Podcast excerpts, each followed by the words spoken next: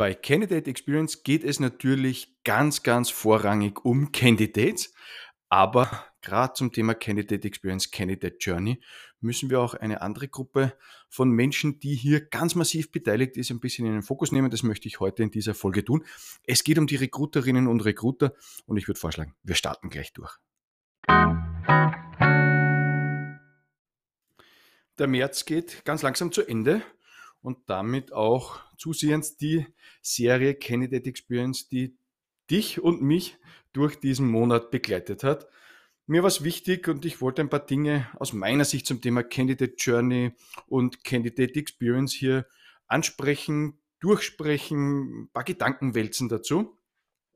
Und du weißt ja, dass es mir immer bei dem Thema ganz besonders darum geht, diese Anschlussfähigkeit nicht zu übersehen, wenn man Candidate Experience optimiert, neu gestaltet, sich hier wirklich Dinge überlegt, so wie es ja sein soll und ich das unbedingt unterstütze und befürworte, dann muss aber auch klar sein, dass die beste Candidate Experience, entschuldige jetzt wird's hart, wertlos ist, wenn die anschließende Employee Experience nicht gut ist, beziehungsweise nicht genauso gut ist. Und auf der anderen Seite ja Menschen in der Organisation, die schon länger da sind, spüren, dass hier vielleicht so ein bisschen ein Bruch ist oder eine bevorzugte Behandlung, so wie es Unternehmen immer wieder geht, die gerade ihre Angebote draußen am Markt nachbessern müssen für Leute, die reinkommen in die Organisation und Gehälter zahlen oder Angebote machen, die die Menschen in der Organisation selbst so gar nicht haben oder erst nach einiger Zeit bekommen haben. Und die neuen quasi steigen schon auf dem gleichen ein, wo jemand vielleicht drei, vier Jahre dafür in der Organisation gearbeitet hat. Also du siehst schon, da gibt es natürlich Diskrepanz und der Markt draußen ist hart und man muss schauen, dass man seine offenen Stellen besetzt. Aber nichtsdestotrotz hier einfach der bisschen harte Hinweis, dass eben Candidate Experience nur dann wirklich optimal ist, wenn auch nachher hinten raus die Employee Experience wirklich äh, ja, entsprechend anschlussfähig ist. Klarerweise haben wir ganz, ganz, ganz starken Fokus auf den Wettbewerb um Menschen. Aber wie gesagt, es hilft ja wenig, wenn sie dann hinten wieder rausfallen und abgeworben werden, weil eben diese Bindung nicht so erzeugt worden ist oder eben die Erwartungen nicht so erfüllt worden sind. Und jeder Abgang, der nicht durch Pension geschuldet ist, ist wirklich immer schwerer zu verkraften. Das höre ich jeden Tag immer wieder von Firmen, mit denen ich zu tun habe. Und deswegen, ja, schauen wir heute zum vorläufigen Zwischenfazit oder Abschluss auf eine ganz spezielle Gruppe, die sich sehr massiv in diesem Recruiting-Prozess, in ihrer Rolle zum Teil neu erfindet gerade. Und über das möchte ich heute sprechen bisschen längeres Intro. Hallo, herzlich willkommen. Mein Name ist Max Lammer. Du bist im Employee Experience Podcast Moments That Matter. Und ja, wir haben im März uns einen Monat gegönnt, wo es jetzt um diesen Vorboten von Employee Experience beziehungsweise diesen Pre-Hire beziehungsweise Hire-Teil aus der gesamten Employee Experience geht nämlich Candidate Journey. Und wie gesagt, heute die Hauptakteurinnen aus interner Sicht der Organisation die Recruiterinnen und Recruiter. Ja, ganz klar, sie haben mit einer der zentralsten Rollen, wenn es darum geht, den darf ich so sagen, Nachschub zu organisieren. Nämlich in allen Organisationen sind bis zu 50 Prozent der Positionen nachzubesetzen, weil eben Menschen allein nur wegen äh, des Alters in absehbarer Zeit aus den Organisationen ausscheiden werden. Du kennst es von mir, bis 2029 ist jetzt so dieser massive Anstieg, diese, diese gaussche Glockenkurve, diese Normalverteilung und Anführungszeichen in dieser Generation. Aber auch nach 2029 nimmt es nicht ab, sondern ähm, hat natürlich auch noch massiv, also da fällt es nicht auf Null und wir sind wieder ausgeglichen, ganz im Gegenteil. Also es wird einfach nur dieser Gipfel, dieser Peak überschritten 2029, 2030 und da müssen wir natürlich sehen, wie wir uns darauf gut vorbereiten. Aktuell Vielleicht hast du es in meinem Newsletter gelesen, kleiner Hinweis. Wenn du mehr News, mehr Infos rund um das Thema Employee Experience haben möchtest, dann trag dich gern für meinen Newsletter ein. Der Hinweis dazu, wo du das machen kannst, findest du in den Shownotes der Folge. Aber in meinem aktuellen Newsletter habe ich ein neues Passwort unter Anführungszeichen mit aufgenommen oder besprochen und möchte es auch hier in dieser Podcast-Folge mit reinnehmen.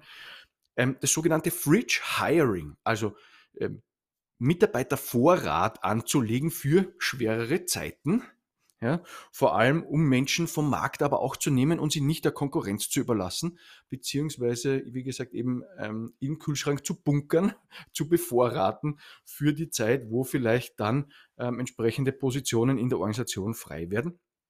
Und das ist natürlich ähm, ganz interessant, ob man sich das auf der einen Seite leisten kann, ob man das auf der anderen Seite ähm, verantworten kann und den Menschen, die hier vielleicht so ein bisschen in der Vorratskammer geparkt werden, auch entsprechend gute Experience bietet, damit sie eben bleiben und nachher wirklich vorbereitet in die Positionen gehen. Also nicht ganz unheikel. Auf der anderen Seite verstehe ich natürlich, wenn man sich Menschen schon vorab sichern will, beziehungsweise wenn man sich hier ähm, ähm auch gegenüber der Konkurrenz ähm, ja, einen Vorteil verschaffen will das ist, äh, glaube ich, so eins der Themen, das da kommt im Sinne auch dieser Lückenschließung oder dieser Lückenbildung, so muss man eigentlich sagen, die da passieren wird, weil einfach ja, aufgrund der Demografie absehbar ist, was passiert. Und der Wettbewerb natürlich massiv zunimmt.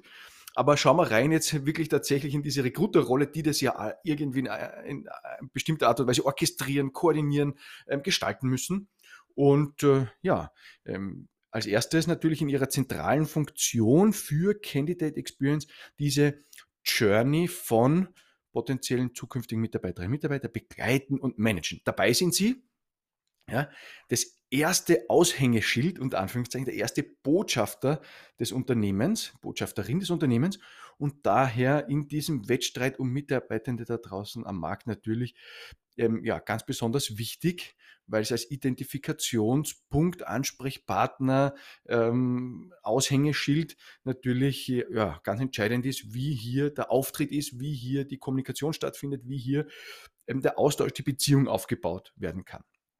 Und jetzt nicht nur nach außen gerichtet natürlich interessant, sondern jetzt, und das ist mir immer ganz besonders wichtig, auch fokussierend auf diese Menschen in diesen Funktionen, muss man, glaube ich, ganz, ganz dringend aufpassen, dass sie nicht ausbrennen in diesem harten Match. Also wenn wir zwar vorne, wie gesagt, guten Job machen und Menschen in die Organisation kriegen, aber es hinten raus dann ähm, nicht gelingt, die wirklich auch gut in der Organisation zu halten, dann werden die vorne einfach wie Durchlauferhitzer wirklich ausbrennen beginnen, weil sie eben in diesem ständigen, dauernden Wechsel und Hereinholen und neue Methoden überlegen und so weiter natürlich auch nicht glücklich werden. Und insofern ähm, muss man, glaube ich, ganz besonders auf deren Experience achten. Jetzt ähm, ganz generell, was das Arbeitsumfeld und die Arbeitsbelastung betrifft, weil nichts schlimmer, ja, als wenn wir gerade diese Funktionen, die so, so entscheidend sind, ähm, verlieren würden. Und wenn wir jetzt auch da ein bisschen weiter hineingehen, jetzt äh, in deren Experience-Überlegungen weiter nachdenken oder uns darauf ein bisschen einlassen, dann geht es ja, glaube ich, auch um deren Job- oder Rollenverständnis, das sich hier ein bisschen ändert, das sich hier verändert, weil ja nicht mehr ganz oft dieses einfache Aussuchen oder ähm, Einschätzen von Menschen geht, ja, sondern Recruiterinnen, Recruiter ähm, sowas wie Jobseller werden. Also es geht wirklich um das Verkaufen von Jobs, von Aufgaben in eurem Unternehmen an Menschen da draußen. Und Recruiterinnen und Recruiter bis zu einem gewissen Grad verkaufen natürlich diese Jobs und das Unternehmen, das Produktunternehmen, Arbeitsplatz an Menschen da draußen. Und vielleicht bewirbt man sich ja immer mehr, unter Umständen sogar bei Menschen, die man gerne in der Company hätte. Also Frage da bei mir dann natürlich immer, also wie gut sind diese Sales Skills, diese Verkaufskills, wie gut ist das ausgeprägt, um eben auch in diesen Prozessen ähm, schneller vielleicht erfolgreich zu sein und zügiger mit den richtigen Techniken zum Abschluss zu kommen. Ich weiß, es ist jetzt sehr Verkaufssprache, aber gefühlt kriege ich das immer stärker mit, dass das schon ganz entscheidend ist. Und wie gut arbeiten eventuell auch Sales und HR zusammen an den Skills und an den Techniken. Ich weiß, es klingt jetzt irgendwie seltsam, aber durchaus berechtigt. Also wirklich diese Abschlusstechniken, Einwandbehandlungen, alles das, was wir aus dem Sales kennen, um ja in den Prozessen, wenn es dann soweit ist, dass wir wirklich gefiltert haben und Menschen durch die einzelnen ähm, ja, Steps des Prozesses, des Funnels, dieses Sales Funnels, der im Grunde nicht anders ist, gegangen sind, auch wirklich erfolgreich abzuschließen, quasi Conversion zu erreichen. Ja, also ich weiß, das ist jetzt ähm, nicht passend unter Anführungszeichen oder ein bisschen ähm, abweichende Sprache oder Sprachgebrauch aus dem, worüber wir sonst reden. Aber ich kann mir durchaus vorstellen, dass man sich mit solchen Gedanken hier durchaus beschäftigen muss. Und das machen Unternehmen natürlich, Super spannend, habe ich vorher äh, vor einiger Zeit mitbekommen, ja, wie Upskilling hier sichergestellt wird, insbesondere zum Beispiel zum Thema Active Sourcing, also aktive Kandidatensuche, das eben nicht mehr als Personalbüro ausgelagert wird oder man hoffen kann oder sich darauf verlassen kann, dass das eigene Jobposting so gut funktioniert, dass sich genug Menschen melden. Deswegen machen wir uns aktiv auf die Suche und äh, sourcen quasi auf Plattformen im Internet etc. nach passenden Menschen. Und kürzlich hat ein relativ großer Konzern, wirklich großer Konzern, allein 28 HR-Managerinnen in acht Wochen zu dem Thema ausgebildet. Und das ist schon enorme Power, die da auf den Markt insgesamt losgelassen wird. Und das werden natürlich andere auch machen. Die werden nachziehen. Also wer mitbekommt, dass dieses eine Unternehmen hier entsprechend ähm, sich aufstellt, aufrüstet, möchte ich fast sagen, werden natürlich andere das hier sehr ähnlich nachmachen. Und dabei geht es aber nicht nur ähm, wenn es um Active Sourcing geht, ja, hat es natürlich unterschiedliche Aspekte. Und das eine ist natürlich das richtige Bedienen dieser Tools, ähm, dieser Suchen, dieser Filter auf Xing und LinkedIn und allen anderen möglichen Plattformen, die hier zur Verfügung stehen, bis hin zu den richtigen X-Ray Searches bei Google und so weiter. Also was es da hier an Tools und so weiter alles gibt. Es geht natürlich auch um den Aufbau des eigenen Profils des Recruiters, der Recruiterin, des Active Sourcers, der Active Sourcerin, die Personal Brand, die hier als Botschafterin, Botschafter für das Unternehmen draußen am Markt wirkt. Und es muss natürlich auch möglichst gut gemacht sein und die entsprechenden Eigenschaften und, ähm, und, und, und, und diversen ähm, Einstellungen erfüllen, damit es natürlich gut funktioniert. Und dann geht es natürlich, wenn wir wissen, wie wir richtig suchen, wie wir uns selber positionieren, auch um, und das ist, glaube ich, so entscheidend, die viel, viel bessere Ansprache der Menschen auf diesen Plattformen oder wenn man sie dann mal in Kontakt hat, statt auf der einen Seite Copy-Paste, ja, das wissen wir eh, aber aufpassen muss man, dass es nicht, und das tut es ganz oft im Moment noch, ähm, nur nach Kaltakquise klingt. Ja, also das, was im Business-Umfeld mit dem ähm, Erstkontakt, Direktverkaufversuch einfach verpönt ist und keiner mag, ist natürlich auch in der Ansprache im Active Sourcing in, und als Recruiterin, Recruiter ähm, eher unpassend. Passiert natürlich noch ganz häufig, weil es muss schnell gehen. Wir haben eine große Menge an Menschen, die wir jetzt anschreiben wollen oder wie auch immer. Und ähm, da kommt schon vor, dass das vielleicht nicht optimal ist. Wird mir ganz oft rückgemeldet, wenn ich so ähm, Menschen frage, nämlich die in ihren Funktionen, zum Beispiel in HR, die bei mir in meinen Seminaren, Workshops und so weiter sind, ja natürlich selbst auch ganz oft angesprochen werden, weil HR-Menschen ja zum Teil ganz, ganz stark nachgefragt sind. Ja, HRlerinnen, HRler ähm, sind eine der gefragtesten ähm, Berufsgruppen am Markt weil natürlich alle sich aufstellen müssen. So, und die kriegen selber einmal pro Tag, zweimal pro Tag, dreimal die Woche, fünfmal die Woche und öfter oder auch weniger oft, völlig egal, direkt Kontaktnachrichten anschreiben, die ja, ähnlich wie Jobpostings halt ziemlich ähnlich klingen, wenig auf die Funktion zum Teil eingehen etc. Also es ist noch nicht besonders gut gemacht, aber ich glaube, man muss ähm, davon ausgehen oder kann ganz sicher davon ausgehen, dass das natürlich optimiert wird. Ja. Kaltakquise mag niemand. Man muss also herausstechen, sich abheben. Das ist im Moment echt schwierig, vor allem wenn ganz, ganz viele, viele Unternehmen hier jetzt äh, in die Gänge kommen und das nachziehen und nachrüsten. Dann wird mit großer Wahrscheinlichkeit schon bald soweit sein, dass diese Ansprache, dass dieses, ähm, ähm, dieses Active Sourcing natürlich viel, viel besser noch wird, als es derzeit wahrscheinlich ist. Und dann geht es natürlich in diesem Gesamtkontext auch um eine Fähigkeit, jetzt nicht nur die Ansprache richtig zu machen, sondern generell dieses Copywriting für den Job, für die Company gut zu machen. Also dieses, dieses Verfassen von Werbetexten für Postings, für die eigenen, für das Anschreiben, für Joboffers etc. Das ist das nächste Skill, das da natürlich auch mitgelernt wird. Also nicht nur Bedienung, nicht nur Bedienung der Oberflächen und der Filter oder das Anlegen des eigenen Profils, sondern dann natürlich insbesondere eigene Content-Strategien zu überlegen, die Ansprachen zu optimieren, auszuprobieren, AB-Testing, Will Marketing und dann im zweiten Schritt, und das wird dann fast schon, fast ein bisschen viel, eben in dieses, in dieses Selbstverständnis besser reinzukommen, in, dieses, in diese gefühlte Abschlusstechnik zu kommen, für möglichst hohe Conversion ähm, damit eben in den Gesprächen und in dem Prozess das möglichst optimiert für die Organisation funktioniert und ähnlich natürlich wie im Sales dann wirklich zum Abschluss führt. Ne? Sonst es dir wie dem HR-Manager, vielleicht erinnerst du dich aus einer der ersten Folgen in dieser Serie, vielleicht war es Folge 62, 63, 64, ich weiß es nicht genau. Ich habe aber da über diesen HR-Manager erzählt, der sich im Leserbrief beschwert hat, dass der Kandidat bei ihm war im Gespräch und dann gesagt hat, ja, Sie sind bei mir in der engeren Auswahl. Genau das muss ja in Wahrheit vermieden sein. Wenn wir schon, jetzt wenn ich wieder auf diese Verkaufslogik hinkommen darf, wenn wir schon geschafft haben, wirklich durch diesen Sales Funnel, ja, und im Grunde ist ja das Recruiting nichts anderes als Verkaufsprozess des Arbeitgebers, des Jobs, schon bei mir sitzen habe, also im, im, im Zweitgespräch bin, Vorqualifikation hat stattgefunden, wir können uns das vorstellen, es könnte passen, dann ist es ja so entscheidend, in dem Moment auch tatsächlich den Sack zuzumachen, wie es dann im, im Vertrieb, in der Vertriebssprache heißt, das Closing. Das gelingt mit gutem Angebot, aber vor allem mit guter Experience. Also dieser guten Candidate Experience, dass der sagt, boah, also das ist wirklich so gut und der Recruiter, die Recruiterin macht mir hier ähm, so einen guten Eindruck von der Firma und mit dem Hiring Manager und das gesamte Setup, da möchte ich her. Weil wir ja hoffen müssen, ja, dass es ähm, dann idealerweise auch wirklich bei dieser Entscheidung bleibt, haben wir eh schon besprochen, Preboarding etc. Aber viel wichtiger natürlich auch zu diesem Abschluss zu kommen und hier ja nicht die Kandidatin, den Kandidat quasi gehen zu lassen. Vor allem, wenn wir aus unserer Sicht einen echten Fit haben, dann ist es so wichtig, ähm, sich abzuheben, besser zu sein, bessere Experience zu liefern, damit die Kandidatin, der Kandidat nicht woanders hingeht.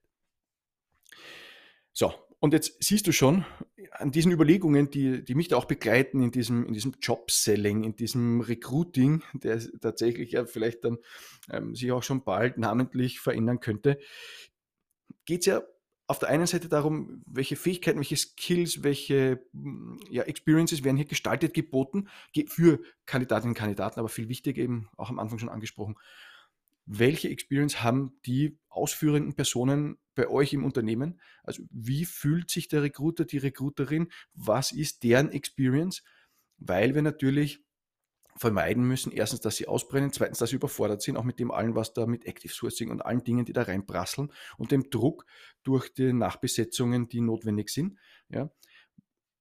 Jetzt vor folgendem Hintergrund, auch das kennst du von mir, Customer Experience. Und in dem Fall ist eben die Bewerberin, der Bewerber, ähm, sowas wie also auch im Kundenverständnis wieder zu sehen. Natürlich, Candidate Experience, brauchen wir nicht reden, ja, also alles klar. Die Employee Experience der Recruiterin des Recruiters färbt natürlich in diesen Situationen immer ab auf die Candidate bzw. Customer Experience auf der anderen Seite. Das sind immer die zwei, zwei Seiten einer Medaille. Und ich habe erst gestern mit einem sehr, sehr großen Unternehmen gesprochen über deren Recruiting, die binnen eines Jahres, eines Jahres, von 30 Recruiterinnen auf knapp 100 Menschen im Recruiting gewachsen sind und noch weiter wachsen werden, um die Mammutaufgabe zu stemmen, dass dort fast die Hälfte der Mitarbeitenden geht und quasi ausgewechselt werden muss. Vieles davon sind wirklich systemrelevante Positionen, ohne die so manches im Land stillstehen würde und nicht mehr gehen würde. Aber allein die Recruiting-Abteilung ist im Grunde ein mittleres Unternehmen mit knapp 100 und bald mehr als 100 Mitarbeitenden. Und da muss man schon dann sehr genau darauf achten, dass die in ihrer Funktion, in ihrem Druck, in dem, was sie hier tun müssen, die müssen ein paar tausend Leute pro Jahr ähm, organisieren quasi fürs Unternehmen ja, und auch noch die internen ähm, Wechsel und so äh, berücksichtigen, koordinieren, orchestrieren, verwalten, gestalten, managen, ja, dass die selbst, dass die selbst nicht unter die sprichwörtlichen Räder kommen, weil einfach das so fordernd ist und ähm, eine so große Aufgabe ist, auch in den, in den Skills, in der Gestaltung, in dem, was hier da draußen passiert. So, das ist natürlich eine große Dimension, gilt im Kleinen ganz genauso, weil natürlich Recruiterin, Recruiter sein heute tendenziell natürlich was anderes ist als vor zehn Jahren und mit aber die wichtigste oder eine der wichtigsten Funktionen, gerade auch in der aktuellen Betrachtung. So viel Verantwortung, aber auch gleichzeitig so unter Druck und, jetzt kommt ein ganz wichtiger Punkt, abhängig von internen Funktionen, wie insbesondere zum Beispiel den Hiring Managern, die eventuell mit ihrer Rückmeldung auf sich warten lassen. Vielleicht ist schon mal untergekommen oder passiert, ich kenne das ganz gut. Da erzählen dann Menschen aus der Organisation, ja, der hat sich dann fünf Tage nicht gemeldet, eine Woche. Ähm, acht Tage habe ich auf Rückmeldung gewartet zum Kandidaten, zur Kandidatin. Und das stört natürlich auf der einen Seite nach außen, gegenüber der Person, die vielleicht schon weg ist, weil es einfach zu lange gedauert hat, aber auch natürlich intern, weil hier man quasi als Bittsteller kommen muss und, und das ist, glaube ich, aus meiner Sicht dann so eine wichtige zusätzliche Perspektive drauf. Es kostet einfach der Firma verdammt viel Geld, jeden Tag, wo sich der Hiring Manager nicht meldet. Das muss ins Bewusstsein, glaube ich, rein der Leute. Jeder Tag der unbesetzten Stelle kostet das Unternehmen bares Geld. Das kann man super aus den Opportunitätskosten für die unbesetzte Stelle rechnen. Und dann auch, sage ich ganz hart, dem Hiring Manager bzw. gerade vorhalten. Man muss den Druck schon ein bisschen auch in die Organisation weitergeben, wo ja scheinbar der Bedarf besteht. Wenn es ohne dieser Stelle jetzt geht, vielleicht darf ich das so hart sagen, wenn es ohne der Person geht, scheinbar auch, na gut, warum wollen wir dann die Stelle besetzen? Also ist der Druck wirklich so groß? Ja? Und warum lässt man sich sonst auf der anderen Seite so viel Zeit? Bis hin zu den Gedanken wieder natürlich, auch in dem Zusammenhang des Fridge Hirings, um da ein bisschen den Kreis zu schließen. Wie gesagt, das muss man sich aber leisten können und es muss möglich sein und in manchen Bereichen ist das eben nicht so gut möglich, aber sicher etwas, was man überlegen kann, gerade auch für die bevorstehende Veränderung, die den Unternehmen, glaube ich, noch massiv Kopfzerbrechen machen wird. Also, Fazit zur Rolle des Recruiters, der Recruiterin, die sich natürlich verändert hat hin zum Job-Selling. Erster Punkt, der mir ganz besonders wichtig ist, die Experience dieser Personen muss klar im Fokus stehen, denn sie sind der Spiegel nach außen, sie sind die Vorboten dessen, was dich in der Organisation erwartet und nachdem sie so wichtig sind in ihrer Funktion, müssen wir aufpassen, dass die hier dank ihres besseren Erlebnisses auch wirklich der Organisation verbunden bleiben und da bleiben. Gleichzeitig braucht es hier immer stärker Verkaufskills, was die Aufgabe und die Rolle natürlich verändert.